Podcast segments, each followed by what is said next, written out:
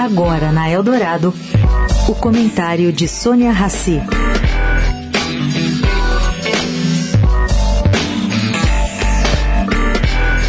Hoje, gente, é o Dia Internacional da Mulher, dia 8 de maio, dia criado em 1911, isto é, há mais de 111 anos, mas ele só foi oficializado em 1975, quando a ONU começou a comemorar oficialmente a data.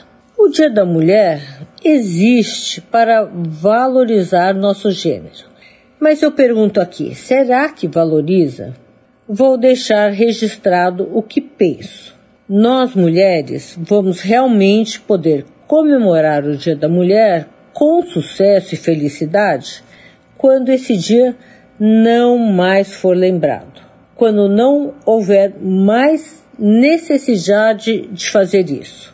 Vocês sabiam, por exemplo, que existe o Dia Internacional do Homem?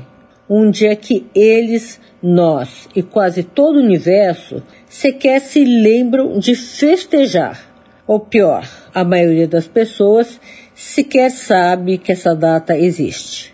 No Brasil, ela é dia 15 de julho e o Dia Internacional do Homem, reconhecido pela ONU, se dá em 19 de novembro, dia ignorado solenemente desde 1994, quando foi criado. Pois é, caro ouvinte, vou ficar feliz quando o Dia da Mulher não for mais festejado. Sônia Raci, para a Rádio Eldorado.